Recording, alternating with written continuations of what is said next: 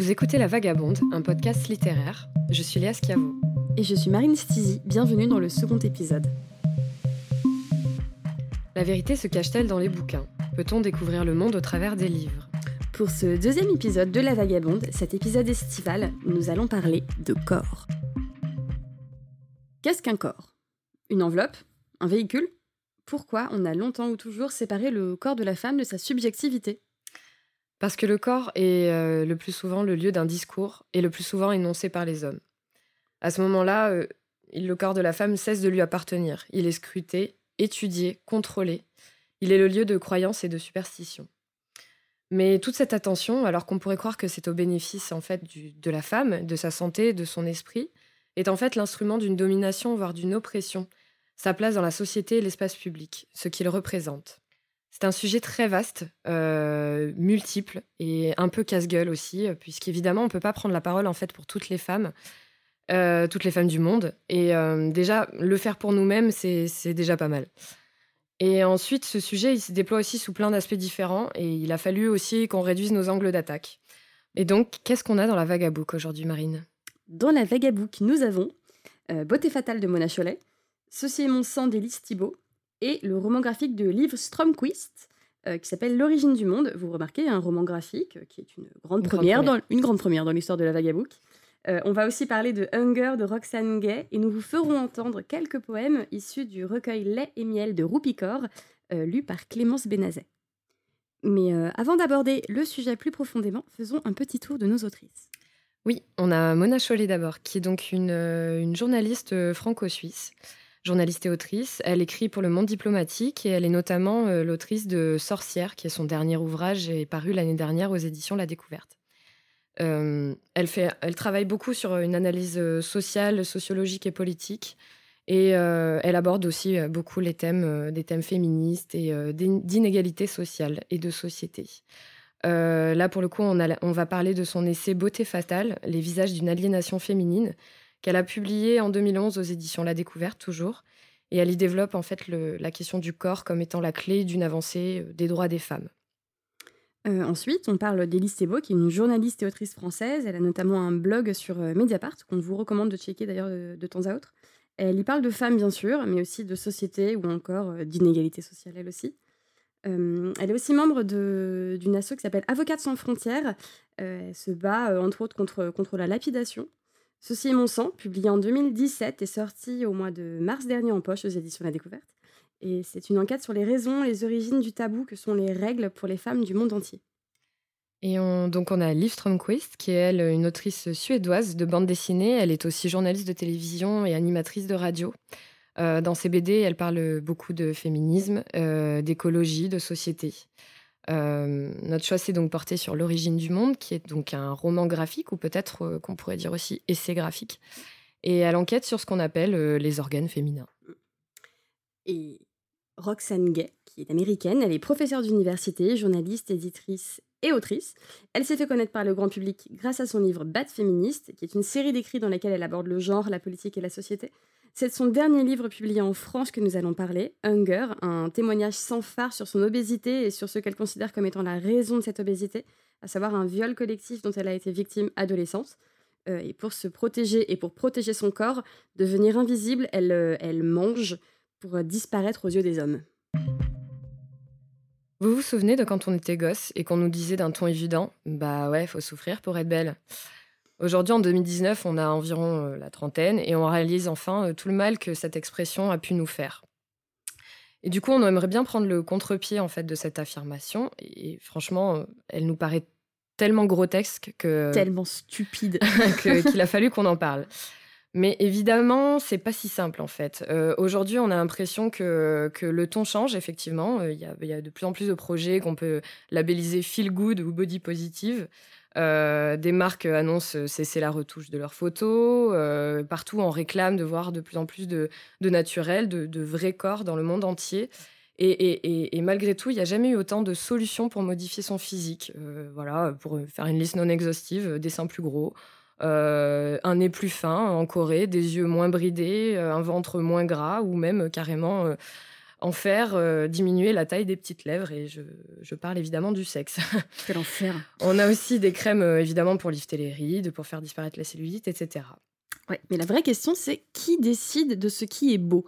À quoi bon répéter que les canons de beauté diffèrent selon les endroits ou selon les époques si personne ne prend tout ça en considération mm. Et les gars, pourquoi tant de douleur? Non, parce qu'en fait, se refaire faire le pif, euh, ça fait mal. C'est pas marrant. Non, mais ça fait mal. Et euh, alors qu'on a tendance à penser que les femmes qui se mettent dans des états pas possibles pour atteindre un idéal de beauté le font par choix, on, s'est bien rendu compte que, en fait, c'était pas tellement, ça n'avait rien à voir. quoi. C'est pas une question de choix. On n'en est pas là. Et euh, mais alors, encore une autre question. Pourquoi diable nous font-ils subir tout ça? D'où ça vient? Euh, Est-ce que le monde a toujours été comme ça? Ça perd l'hypopète, presque. Est-ce que partout, tout le temps, les hommes décidaient de ce qui était beau et de ce qui, de ce qui était montrable ou non, de ce que nous avions le droit de faire, nous, les femmes? Nous sommes tous nés si beaux. La plus grande tragédie est d'être convaincus que nous ne le sommes pas.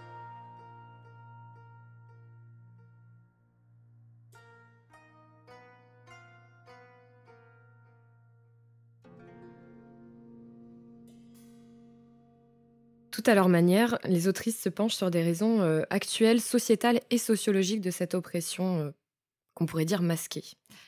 Pourquoi le monde se plaît-il à faire croire aux femmes qu'elles ne peuvent pas penser, choisir et s'aimer comme elles sont?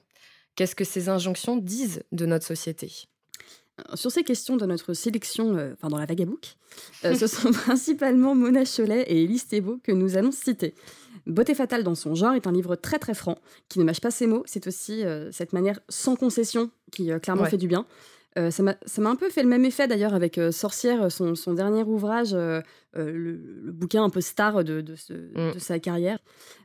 après, en fait, tous les bouquins de Mona Cholet, moi je dois dire, je les, je les corne dans tous les sens parce qu'en fait, je trouve tout hyper éclairant. Pareil, le mien, euh, il ressemble plus à rien. Ah ouais, c'est chaud, mais chaque page, je me dis, mais putain, mais c'est brillant ce qu'elle enfin, ce qu'elle dit là. C'est, enfin, elle met des mots sur tous les sentiments, sur, enfin, c'est des mm. bibles, ces bouquins, c'est un, truc de, un truc de dingue.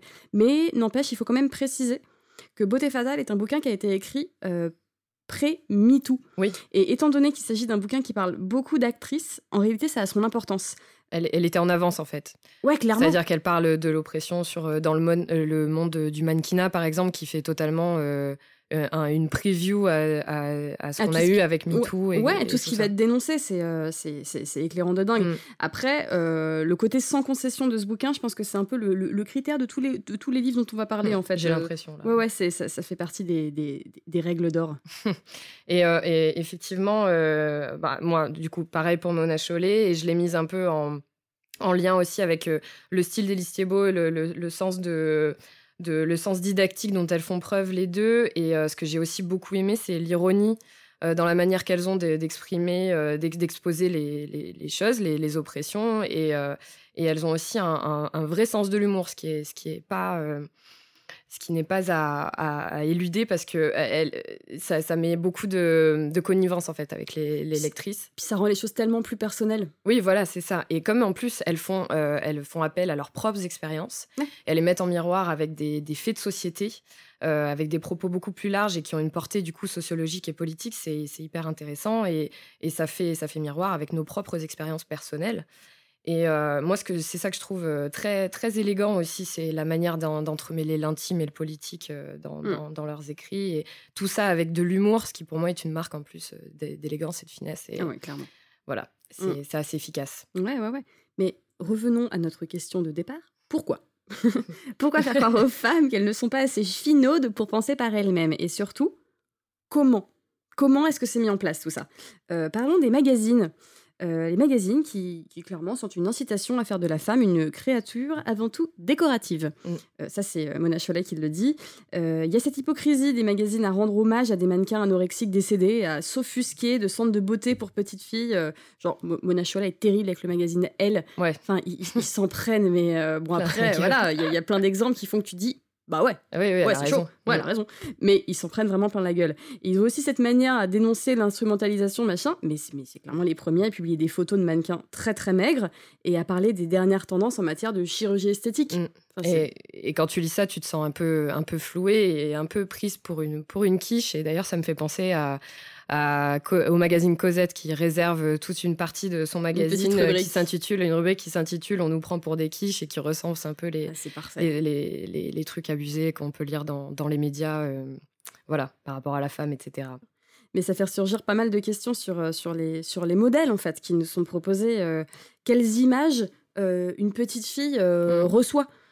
Et il y a un discours qui se généralise aujourd'hui qui est de dire que si les modèles étaient plus divers, si on représentait de manière vachement plus large des femmes plus ou moins, euh, plus ou moins dodues, avec des nez, euh, des seins euh, plus ou moins gros, enfin, on serait moins tenté de vouloir ressembler à ces images conformes à un standard quasi unique. Quoi. Oui, voilà, c'est complètement standardisé et c'est enfin, un procédé complètement radical que ces magazines appliquent, puisqu'ils euh, nous disent en fait tout simplement que notre préoccupation, préoccupation pardon, principale doit être en fait euh, le, physique. Sois belle et tais-toi.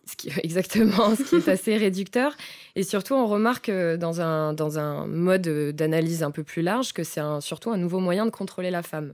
Parce que pendant que la femme euh, s'intéresse principalement à savoir si ses ongles sont bien manucurés, si ses sourcils sont bien épilés, elle s'intéresse ni à la politique, ni euh, à, créer, à réfléchir ou à théoriser sur des choses mm. peut-être un peu plus importantes. Mm, mm. Et euh, Mona Chollet, d'ailleurs, le dit très bien en citant notamment une théorie qui s'appelle le backlash.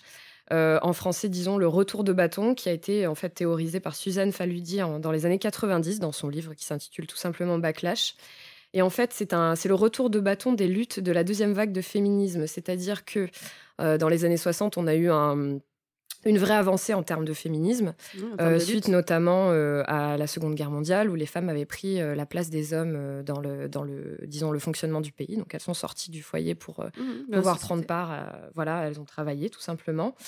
Et effectivement, euh, suite à, suite à ça, donc on a eu une embellie en termes d'avancée de, des droits des femmes, avec notamment euh, la, pilule contraceptive qui a mmh été euh, et l'avortement qui ont été autorisés. Et malgré tout, ça a été suivi dans les années 80 par un, par un retour de bâton, c'est-à-dire qu'on a trouvé un nouveau moyen de de, contrôler, les... de contrôler les femmes et de les cantonner voilà au foyer, c'est-à-dire que on a on a trouvé dans la mondialisation et la société de consommation des outils qui lui permettaient de, de, de, vivre mieux sa place au foyer, la machine à laver, l'aspirateur, le Wonder Bra, bref.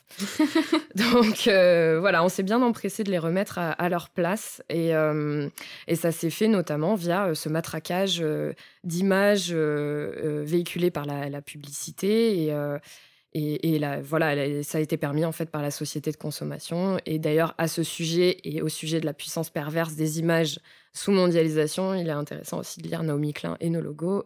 C'est un peu un autre sujet, mais ça, ça donne une belle idée. Mmh. Mais moi, dans ce genre, quand j'ai lu cette partie dans le bouquin de Mona Cholet, typiquement, j'étais là genre, putain, qu'est-ce que c'est éclairant. Putain, qu'est-ce que c'est intelligent. Genre, j'en pouvais plus. Et diabolique en même temps. Et d'ailleurs, c'est diabolique parce que aujourd'hui, le risque est toujours présent. C'est ce que d'ailleurs disait euh, dernièrement justement Mona Chollet et Gloria Steinem dans un Steinem, pardon, dans un interview sur France Culture, euh, le backlash est toujours d'actualité, puisqu'après MeToo, euh, donc on a vu qu'après MeToo, la parole se libérait, etc. C'était super. Mais euh, ça a été suivi par la, montée des populismes, à la fois en Europe, aux États-Unis. Et donc on peut voir clairement que le droit des femmes continue à reculer dans certains pays. Et au passage, on salue évidemment l'Alabama et ses mesures totalement dystopiques en matière de, droit, de droit à l'avortement. Ouais. Euh, reprenons aussi sur la question euh, de, l'épilation, machin, du temps qu'on passe à se, euh, à se préparer et tout, choisir des fringues, blablabla. penser si la tenue qu'on a choisie pour notre premier jour de boulot, ça véhicule une bonne image et tout. Ça, c'est des questions que les mecs ne se posent absolument pas. Et c'est aussi des. Ils ne se la posent pas parce que la société n'exige pas d'eux qu'ils se la posent. Et mine de rien, c'est assez, c'est assez parlant. Prenons un exemple qui, pour le coup, parlera à tout le monde. Qui se fout de savoir comment Emmanuel Macron est habillé? Personne. Ouais, c'est ça, tout le monde s'en. Par contre, euh, sa femme, Brigitte Macron, elle, elle est épiée sans cesse. Le nombre d'articles euh, qui sont parus dans la presse pour parler de, euh, de la texture de ses cheveux, de la longueur de sa jupe. Est-ce qu'une femme de son âge doit porter une, jupe aussi, mm. aussi courte? Parce qu'en plus, il y a la question de son âge qui s'est rajoutée à tout ça. Enfin bref, c'est terrible. Et c'est des exemples comme ça, il y en a mille. je sais pas, on va prendre Georges et Amal Clooney. on parle tout le temps de Amal Clooney comme la femme de, la femme de Georges Clooney. Alors qu'en fait, cette nana, euh, elle est, euh, elle est euh, militante des droits de l'homme, elle a, elle a défendu des, des, des, mecs genre Julien Assange, elle a une carrière de dingue. Et en fait, il y a quasiment que des articles de Vogue parlant de, de sa manière absolument irrésistible de, de, de s'habiller. Alors certes, elle est hyper belle, on peut pas lui enlever, elle s'habille hyper bien, mais venez, on parle pas que de ça, c'est absolument insupportable, sachant que personne ne parle de comment Georges Clooney est habillé, mm, mm. on s'en fout. Enfin, Oui, mais ça, frise l'obsessionnel en fait. C'est mm. scruter euh, la, femme euh, dans, son, dans la manière de s'habiller. Euh, on a aussi l'exemple, par exemple, de Cécile Duflot à l'Assemblée nationale qui s'est faite siffler parce qu'elle portait une robe absurde. Une robe la fleur. Euh, voilà, puis les commentaires de Trump, enfin ça c'est presque débile d'en parler parce que cet homme, on n'en attend pas mieux, mais les commentaires de Trump sur le physique d'Hillary Clinton lors de la campagne, alors qu'en réalité elle ne, elle ne, concourait pas par rapport à son physique, mais par rapport à son programme politique. Enfin bon, voilà. Alors on parle d'aujourd'hui, mais en fait tout ça c'est pas nouveau et ça remonte même à très très loin. Et c'est Liv Stromquist d'ailleurs qui débute euh, l'origine du monde de cette manière, c'est-à-dire en dressant le, euh, le tableau de ces hommes qui se sont un peu trop intéressés au corps des femmes, parlant à leur place et dictant leur conduite. Parmi eux, j'ai euh, noté la présence de Saint Augustin, qui est un théologien chrétien du 4e, 5e siècle, qui n'est pas forcément le plus radical de ceux qu'elle décrit, mais qui a des effets sur des siècles et des siècles. Euh, globalement, en fait, avant, euh, avant euh, la fameuse théorie de saint Augustin, dans l'Antiquité, le sexe avait une valeur presque sacrée et considéré comme un, un cadeau des dieux. Et puis saint Augustin, d'un coup, s'est mis à décider qu'en fait, le sexe était une traîtrise envers Dieu. Il a trouvé son explication dans, évidemment, l'histoire d'Ève et d'Adam. Euh, puisque leurs sexes sont la marque de, leur désobéissance par rapport à Dieu. Ils ont commis le péché originel et donc euh, doivent cacher leur sexe par une feuille de vigne. Donc tout ça, c'est marqué de honte. Et en fait, Saint Augustin euh, a, développé cette idée à l'infini en disant que puisque tout le monde était descendant d'Adam et Ève, tout le monde est pécheur dès la naissance, comme eux. Et surtout, c'est la femme la première fautive, puisque c'est à cause d'elle qu'Adam a cédé à la tentation. Donc voilà, du, coup, euh, suite à ça, euh, l'idée s'est répandue que le sexe de la femme, voilà, que le sexe de la femme et son corps de manière plus générale est sale, impur, euh, honteux. Et donc il a fait le buzz hein, avec cette théorie, puisque c'est en fait ce que le christianisme a apporté à la représentation du corps, et notamment du corps féminin, dans la société euh, occidentale, enfin dans le christianisme. Euh, voilà. Merci beaucoup. Merci Saint-Augustin. Mais euh, des, en fait, dans le livre, livre Stromquist, elle, elle, a pas mal de, petits exemples comme ça. Notamment, elle parle de John Harvey Kellogg, qui est un médecin américain ayant vécu au début du siècle dernier et qui est en partie connu pour être l'inventeur des cornflakes. Mmh, il aurait pu en rester là. Ouais, ouais, clairement. Il aurait, il aurait mieux fait de rester au petit-déj parce que lui, pour le coup, sa lutte, ça a été aussi de, bah, de, lutter contre l'onanisme féminin, qui est donc en, en d'autres termes la masturbation et la stimulation du clitoris. Il prétend que tous les maux des femmes, notamment les cancers ou la fameuse hystérie, euh, viennent de là. Il disait aussi euh, qu'il ne fallait pas dépasser euh, plus d'un rapport sexuel par mois pour des raisons de santé. Il était rigolo, rigolo comme tout. oui, oui, mais pour en revenir au sexe féminin, c'est à mettre aussi en, rapport avec ce que dit Élise Thibault dans son livre sur le dégoût des femmes de leur propre anatomie. Euh, notamment en termes de protection. Genre les tampons, à leur création, euh, avaient tout de suite un applicateur. Euh, hors de question de trop se toucher. on entend aussi beaucoup cet argument sur la cup. ce, petit, ce petit instrument, je ne sais pas comment expliquer, mais qui, qui est utilisé aujourd'hui par pas mal de nanas euh, pour, euh, pendant leurs règles. Mm. Et euh, il y avait beaucoup cet argument comme quoi il faut être très à l'aise avec son corps. parce que oui, il faut, bah, parce qu'il n'y a pas d'applicateur, enfin, entre guillemets, pardon pour ça, mais il faut y mettre les doigts, quoi. non, mais c'est vrai, parce que sinon, ça, ça, ne, ça ne marche pas. Et ça, en fait, tout ça, ça, présuppose que la femme n'est pas à mm. l'aise avec son corps, de fait. Et ça aussi, c'est ce qu'on nous a enseigné. Se toucher, c'est impur. Mais euh, au cas où certaines euh, tenteraient de, le, faire quand même, par curiosité ou, simplement par, par désir, il a fallu au travers des âges euh, trouver des astuces pour contrer ses envies d'attouchement. Donc le mec aux céréales, hein, lui, c'était acide sur le clitoris. Genre, on n'en parle plus. Un petit peu radical. Un, peu extrême. Il y a eu un, médecin qui s'appelle Isaac Biker Brown qui préconisait carrément l'ablation. Hein, pas de clitoris, pas de problème. voilà. Euh, mais euh, l'ablation du clitoris était censée là aussi soigner toutes sortes de maux. Euh, de, l'hystérie évidemment aux, maux de tête, au manque d'appétit et aussi la désobéissance. Voilà. voilà hein. Et du, coup, la, dernière ablation était pratiquée en 1948 sur une petite fille de 5 ans. ce qui obligatoirement nous amène à évoquer l'excision, qui pour le coup, elle, est une pratique qui est toujours d'actualité. Il y, a pas mal de femmes qui, qui luttent pour ça, enfin contre ça, même, même en Europe encore aujourd'hui. Hein, c'est un truc très répandu. Et juste petite, petite parenthèse sur Brown, le médecin qui pratiquait l'ablation, il a fini par être radié de l'ordre des médecins, ce, cet homme-là, parce qu'il avait pratiqué des ablations sur des femmes mariées sans l'accord de leur mari. Ah. Et donc du coup, c'est pour ça qu'il a été radié, parce qu'il n'avait pas demandé l'accord du mari. Hmm. Pas très professionnel. Pas très pro. Et euh, oui, ça c'est encore un, exemple pour, euh, pour, euh, pour décrire le corps des femmes comme utilisé pour les stigmatiser, les rendre coupables. Et dans l'histoire, on a aussi un épisode un peu sombre qui est la chasse aux sorcières, qui a duré à peu près du 15e au 18e siècle. où les inquisiteurs en fait cherchaient les traces du diable sur le corps des accusés. Ils s'amusaient beaucoup. Et qui pouvait être un grain de beauté. Oui, voilà, tout à fait, des, mm. des marques de naissance. et, et pour, pour certains, même le, clitoris pouvait être la marque du diable.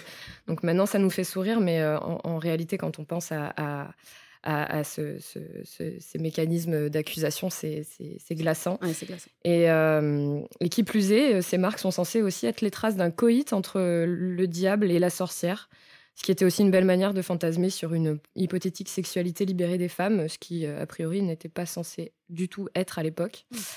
Euh, on, peut parler aussi de, l'histoire de. Alors, je ne vais pas prononcer bien, je pense, mais de Sartre Bartman, qui mm. est, que Liv Stromquist décrit également dans son, dans son, dans son roman graphique, euh, qui était en fait la Vénus autantote. Dites la Vénus autantote. Dites la Vénus autantote. Euh, le, baron Cuvier, donc au début du 19e siècle, à la mort donc, de, de la Vénus, qui par ailleurs avait donc passé sa vie à être euh, exposé en foire euh, du fait de, de, son, de son corps. Comme un animal de cirque. Voilà, exactement. Il a donc, le baron Cuvier s'est dit qu'il allait la disséquer et utiliser les parties de son, de son corps, et donc notamment sa vulve, pour étayer ses théories racistes. Mm.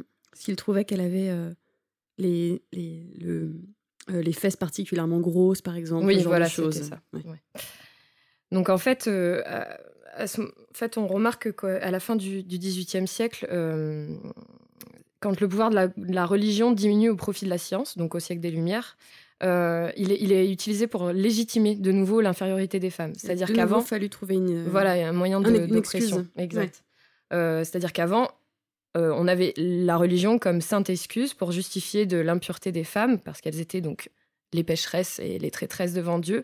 Puis, aux, Lumières, on a eu la science qui a été utilisée pour euh, justifier de l'impureté du, corps euh, de la femme, puisqu'il était forcément, euh, mm. puisqu'il était différent, il était forcément inférieur à celui des hommes.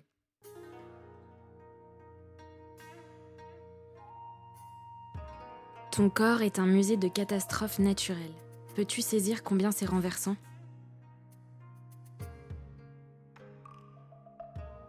Accepte-toi comme tu as été conçu.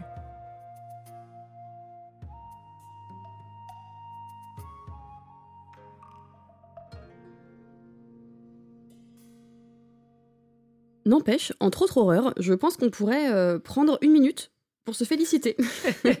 Nous autres les femmes d'avoir survécu à ces centaines d'années euh, de tentatives d'écrasement. Franchement, du coup, je suis vachement fière d'être là aujourd'hui pour parler de tout ça. Vivante et entière. Vivante, entière, avec un cerveau qui fonctionne. Bon, voilà. Mais n'empêche que en lisant tout ça, on a quand même réalisé pas mal de choses. Oui, parce que on, sent qu'il y a un bug quelque part quand même euh, quand on quand on est jeune, notamment, quand on quand on sait pas trop, euh, on se dit qu'il faut absolument euh, parfois avoir les sourcils épilés pour avoir du, succès au collège. Ou alors dernièrement, il y a eu aussi ce, ce, phénomène du side gap, euh, qui est donc de laisser un espace entre les deux cuisses pour signifier qu'on est assez mince. Enfin, je, on s'en tape complètement en vrai, mais à un moment donné, même quand tu reçois ça et que ça devient la norme, tu peux pas t'empêcher de te dire que quelque part, tu es quand même un peu plus que ça. C'est-à-dire, tu as envie aussi de montrer que tu es, drôle, intelligente, de séduire aussi par ta personnalité, enfin des trucs assez élémentaires.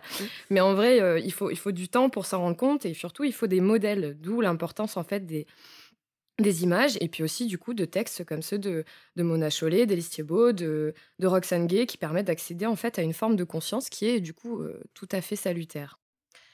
Mais ce temps de prise de conscience, il est à la fois long et il est aussi douloureux. Et d'ailleurs, c'est pas un hasard du coup si Mona Chollet a sous-titré euh, son livre Les nouveaux visages d'une aliénation féminine. Mm.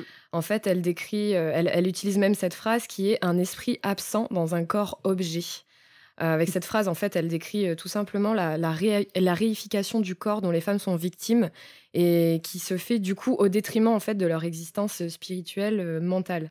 Ce que je trouve le plus tragique en fait dans l'histoire. Mmh, mmh. Mais l'aliénation, c'est aussi d'accepter des, remarques, des douleurs, comme si elles étaient normales. Et ça, c'est notre, notre second point. Mmh. par exemple, parlons des, des médecins.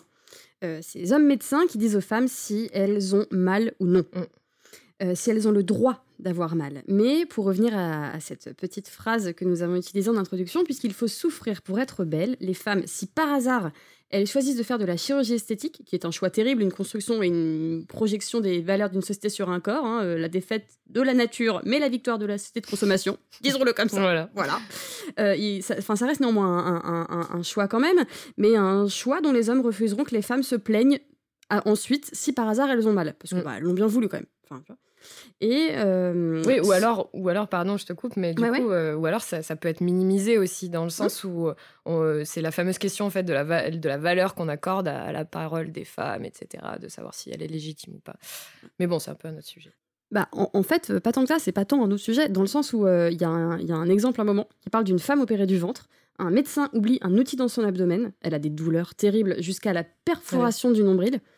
Et le médecin acceptera finalement de l'opérer uniquement parce que l'affaire a été médiatisée. Mm. C'est quand même un truc de dingue. Et pareil, euh, Roxane Gay, elle parle d'un épisode de sa vie d'ado euh, au sujet de sa douleur et de la manière dont, elle ne, dont on ne l'a jamais cru. Lorsqu'elle a été opérée de la vésicule biliaire, et, euh, et qu'elle est prise de douleurs de douleur hyper vives, le personnel du pensionnat ne la croit pas. Il sous-estime complètement la brutalité de l'intensité de la douleur. Enfin, c'est personne ne la croit. Mm. Et elle évoque aussi, mais plus vieille pour le coup, euh, devenue euh, autrice à succès et tout. Euh, elle est invitée à des conférences où elle est invitée à participer hein, en tant en tant qu'autrice. Et on ne lui propose que, c'est un détail, mais que des chaises avec des barreaux mm. sur les côtés. Et en fait, Roxane Gay, elle, elle, est obèse. Et mm. du coup, quand elle, quand elle s'assoit sur cette chaise, ça la cisaille complètement au niveau de la cuisse. Après, elle a des bleus, ah enfin des bleus sur l'intégralité de la cuisse et euh, personne ne lui propose une autre chaise alors que tout le monde voit qu'elle galère. Oui, en réalité ça se voit, et, mais, personne ne, ça. s'en soucie. C'est ça, exactement. Euh, mais après, il y a aussi une autre douleur devenue complètement banalisée, qui est celle des règles. Euh, c'est probablement la douleur avec, avec la douleur de l'accouchement qui est devenue la plus normale de l'histoire. Hein. que les femmes souffrent depuis toujours, de toute façon. Tu enfanteras dans la douleur. c'est ce que la Bible dit. Quelle horreur Donc au moins c'est cadré. Oui, c'est ça, il n'y a pas de souci, c'est comme ça. Euh, mais, mais, sur les règles, c'est quelque chose aussi, bon, bah en fait, euh, c'est monnaie courante. Euh, après, il y, a des trucs genre les, les chocs toxiques. Je ne sais pas si vous aviez vu ce documentaire sur France 2 il y a quelques années qui mettait vraiment en lumière ces, ces, jeunes filles victimes de, de, la, de la composition des, des protections mmh. hygiéniques et notamment des tampons. Et c'est qu'on n'a toujours pas d'ailleurs. Qu'on n'a toujours pas. C'est complètement glaçant. Mm. Et, ça, c'est quelque chose qui, enfin, ce, n'est pas une affaire d'État. Mm, mm. Et ça, moi, ça me rend, enfin, ça me rend dingue. ce n'est pas une affaire d'État. Des gamines meurent à cause d'une, à cause d'un tampon et ça passe. Ouais. Pas de souci. Euh, il y a l'endométriose aussi, qui est une maladie euh, vieille de l'Égypte ancienne hein, quand même, que nous commençons seulement maintenant à comprendre et surtout mm. à soigner. il y a 10% des femmes qui sont, qui sont victimes d'endométriose. C'est un chiffre un peu aberrant. Et euh, au Moyen Âge, pour le coup, ce sont des symptômes de, les, les, les, symptômes de cette maladie étaient considérés comme démoniaques. Et ça, faisait partie, comme tu disais tout à l'heure, des, des enfin des choses qui faisaient que les femmes étaient, étaient condamnées de sorcellerie. Bref, et donc euh, potentiellement qui, qui, en mouraient du coup. Et euh, Élise Thibault, dans son bouquin, cite euh, Éric Petit, qui est docteur et, fondateur du Centre de l'endométriose à l'hôpital Saint-Joseph à Paris. Elle le cite en ces termes. les femmes victimes d'endométriose sont vues comme des dérangées mentalement et indignes moralement. On les enferme dans des asiles de fous, allant jusqu'à dire, comme toute évidence, que cette hystérie est liée à de la nymphomanie. Bel exemple de, de stigmatisation. et d'ailleurs, quand on nie en fait la douleur des femmes, comme, euh, comme tout ce que tu viens de dire, Marine, quand on estime qu'elles sont pas légitimes pour l'exprimer, ce que dit Mona Chollet, c'est que c'est carrément la, la, négation de la subjectivité en fait de la femme. tu n'es plus un sujet, tu es juste mm. un corps objet. Mm. Et dans ce cas-là, on la croit pas capable d'émettre un avis pertinent, légitime. Et en réalité, c'est c'est voilà, c'est diabolique parce qu'elle est prise en otage en réalité par la, par la société et elle a plus d'autre choix que de subir ce qui a été décidé pour elle. Par exemple, comme ce que tu disais pour les, les règles et la, la, composition des protections périodiques. Euh, autrement. Voilà, exactement. Et d'ailleurs, il y en a qui se font beaucoup d'argent là-dessus.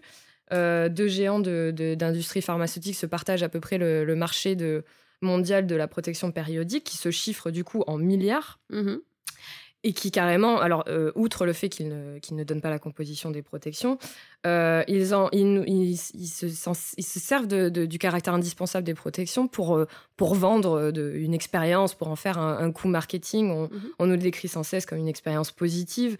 Et d'ailleurs, le, le, mot expérience, c'est pas anodin puisque c'est considéré en fait un fait de santé, un fait physiologique comme une tranche de vie un truc qu'on a peut-être le pouvoir de transformer, genre mmh. prenez le pouvoir, euh, achetez des, tampons avec applicateur. Bon, bref.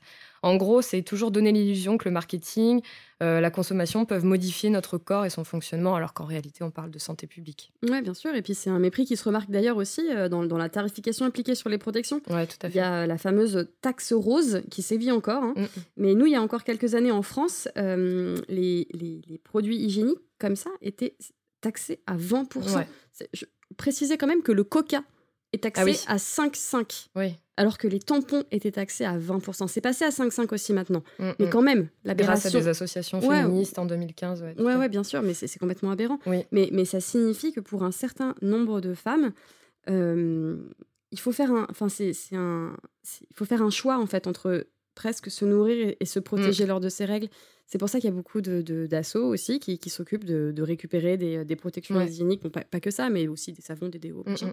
Euh, pour, les, pour les donner aux femmes qui vivent dans la rue. Parce que ça, ça, coûte très très cher. Enfin, une, boîte de tampons, ça, ça, coûte très cher. Et pour des femmes qui, qui n'ont même pas de quoi manger, mm. c'est problématique. C'est très problématique. C'est ce qu'on appelle en fait la précarité menstruelle. Il y, a beaucoup d'associations qui, se, qui se mobilisent là-dessus en ce moment. Ouais.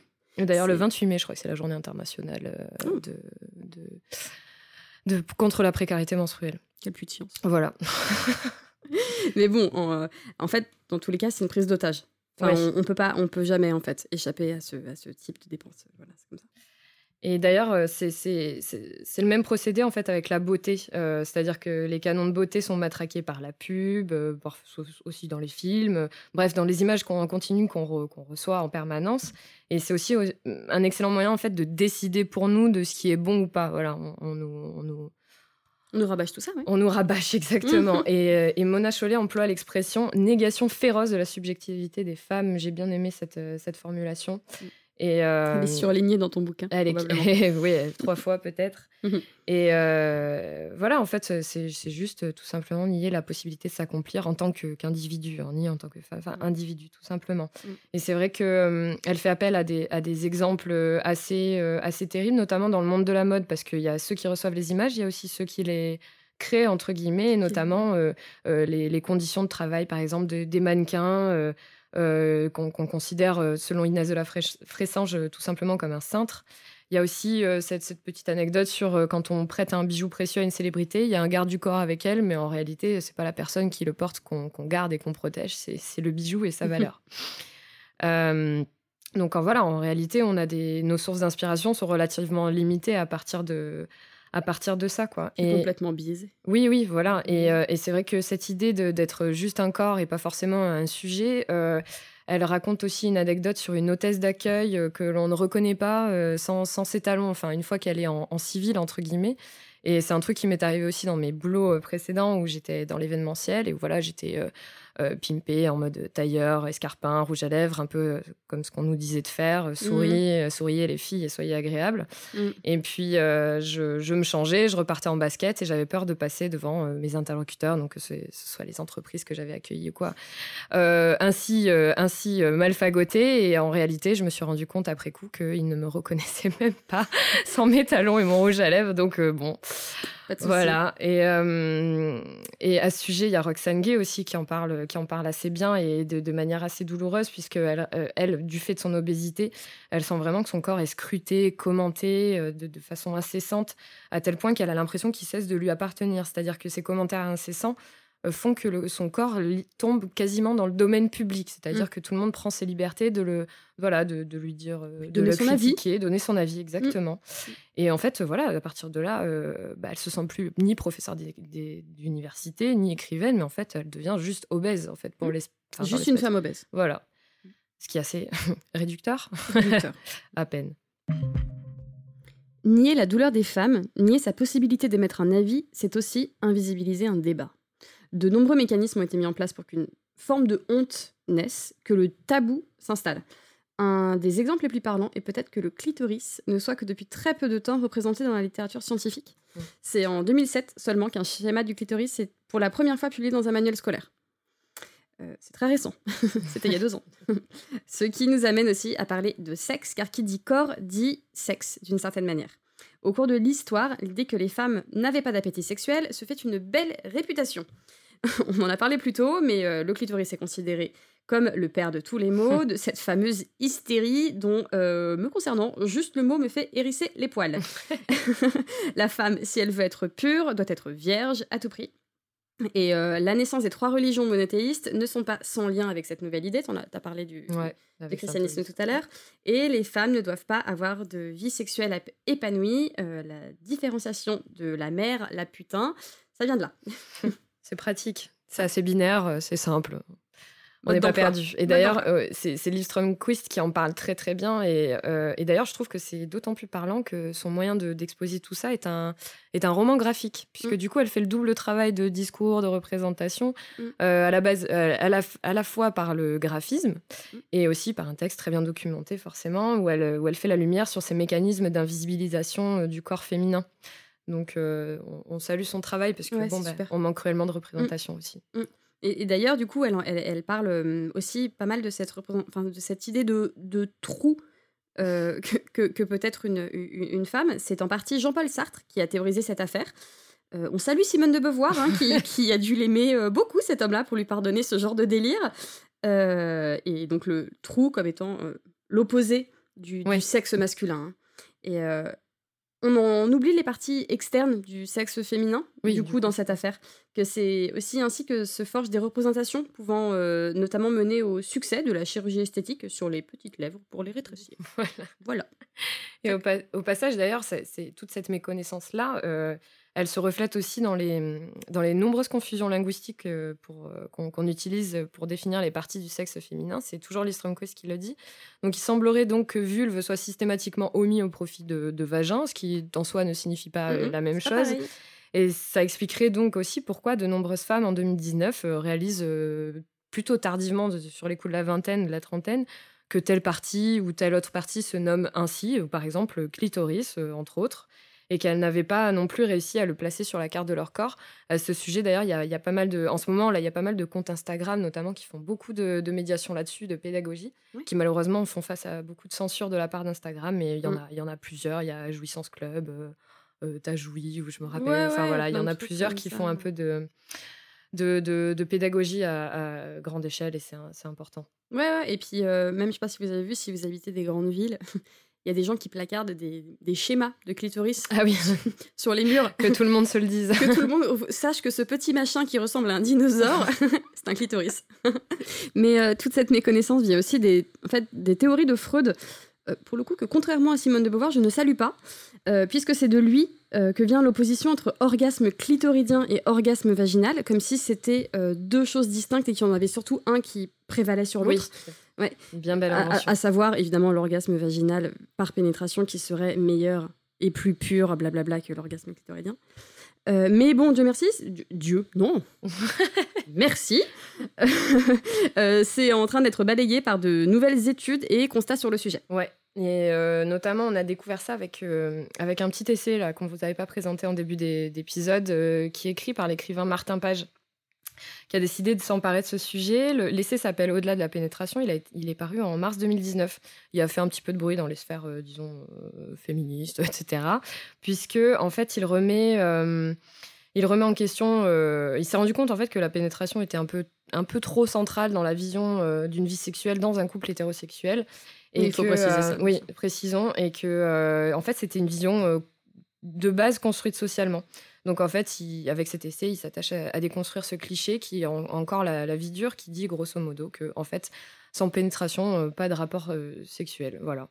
Donc il y, compile des témoignages de, personnes s'exprimant sur ce, sur ce sujet et remettant tout à fait en cause euh, cette vision totalement traditionnelle mm. qui ne correspond pas forcément à la réalité.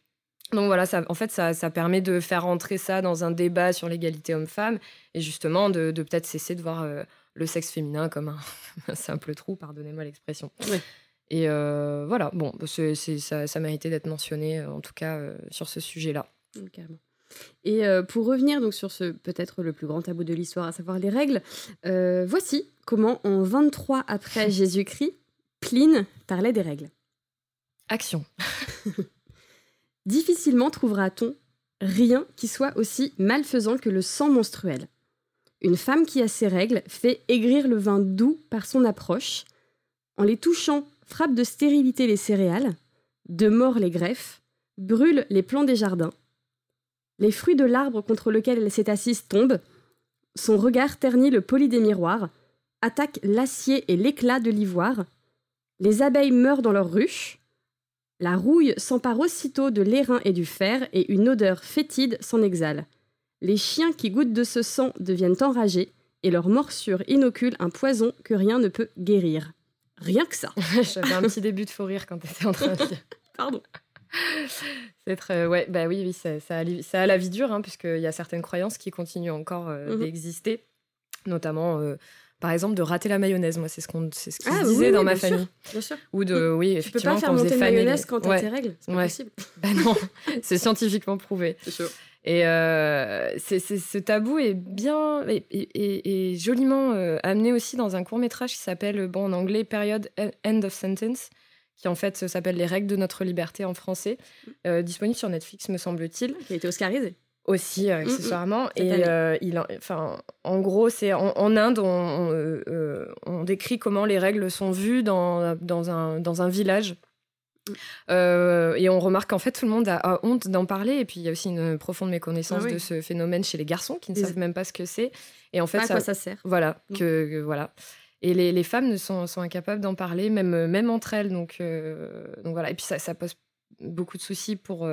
Pour, pour les femmes, de, elles manquent de protection périodique, donc mm. c'est ça a une, une, influence très négative sur leur vie quotidienne. Donc ça raconte l'histoire du, de, villageoises qui se mobilisent pour fabriquer des serviettes périodiques à partir d'une machine artisanale. Voilà, et, et, ça, illustre aussi les disparités qu'il peut y avoir euh, dans les différentes régions du monde, de savoir comment les, règles peuvent être vécues euh, au quotidien, est-ce mmh. qu'elles peuvent euh, signifier comme une égalité? Élise Thiebaud en, parle aussi. et d'ailleurs, Élise Thiebaud nous parle d'une poétesse qui s'appelle donc Ruby Cord, dont vous avez entendu les extraits tout au long de cet épisode, qui a été une des artistes assez récemment mobilisée pour euh, mettre en lumière justement cette contradiction, c'est-à-dire euh, pourquoi on, passe sous silence même le mot règle et, pourquoi est-on aussi prompt à insulter les femmes de, de, traîner, de pute, de salope. Enfin, pourquoi mm. ces mots-là mm. sont, sont-ils, euh, sont-ils si bien, si bien utilisés tandis qu'un phénomène naturel n'est pas, n'est pas nommé quoi? Mm. Donc, euh, elle, elle, elle s'est mobilisée en postant une photo d'elle sur Instagram avec euh, voilà, un, vêtement taché de, sang. Et c'était son. C'est un procédé qu'elle a utilisé justement pour pouvoir en parler, pouvoir un peu euh, marquer les consciences avec mm. cette image. voilà, elle et Elise Beau, dans son livre, elle salue cette initiative, puisque du coup, ça permet un peu de, décomplexer tout le monde à ce sujet. Quoi. Plus on en parle. Une tâche de règle, c'est. En fait, c'est le quotidien. Enfin, c'est pas, pas quotidien, mais c'est tellement classique pour toutes les femmes du monde. On a toutes eu une fois donné, euh, enfin, un vêtement bah, taché par le sang des règles. Oui, oui, il n'y a rien, y a rien de plus classique. Quoi. et, mais c'est ça, c'est qu'aussi, c'est la honte. Mm, mm. Suprême. voilà, c'est ça. Et du coup, c'est vrai qu'avec des gestes comme ça, qui peuvent paraître très très forts, c'est un peu comme ça qu'on arrive à voilà, dédramatiser, puis à mm. rendre vraiment le côté euh, naturel de, du phénomène. Briser le tabou. Briser le tabou. Apparemment, c'est déplacé de ma part de parler de mes règles en public, parce que la biologie de mon corps est trop réelle. C'est plus acceptable de vendre ce qu'il y a entre les cuisses d'une femme que de parler de son fonctionnement intérieur. L'usage divertissant de ce corps est jugé beau, alors que sa nature est jugée laide. Et avant de, terminer cette émission, je, voulais faire une, petite aparté sur Roxane Gay. c'est moi qui ai un peu insisté pour que Hunger fasse partie de notre sélection. J'y tenais vraiment parce que, en fait, moi, ce bouquin, quand je l'ai lu, il m'a, il m'a touché comme, comme rarement, en fait. Il m'a bouleversé. Euh, j'ai pas lu tous les écrits de Roxane Gay, euh, j'en ai lu pas mal, mais, j'ai pas tout lu. Euh, mais en tout cas, quand je l'ai découverte, c'est par, Bad Féministe dont je parlais plus tôt, qui, est vraiment un best-seller. Et, je crois que toutes les personnes qui, devraient, qui veulent s'intéresser à, à Roxane Gay devraient commencer par celui-là. En fait, pour moi, ce bouquin, ça a été une révélation. Elle mettait des mots sur des sensations que j'avais que, que j'arrivais pas à formuler. Elle me déculpabilisait de beaucoup de choses.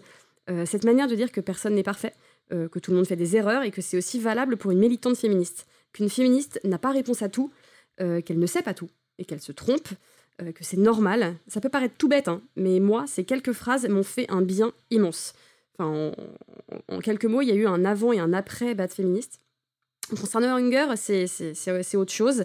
C'est un livre très personnel, le plus personnel qu'elle n'ait jamais écrit, le plus difficile à écrire, du coup, euh, avoue-t-elle. C'est clairement une mise à nu. la première phrase du bouquin et le premier chapitre, c'est Chaque corps a un passé et un passif. Ici, je raconte ceux du mien, de mon corps et de ma faim. Euh, voilà, ça tient en 21 mots. Euh, elle plante le décor, elle explique dès lors qu'il n'est en aucun cas question de savoir généraux, comme il pouvait en être le cas chez euh, Mona Cholet, chez Elise Thibault, dans L'origine du monde et tout. Mhm. elle parle de, son corps, le sien, elle parle pas du mien, elle parle pas celui de Léa.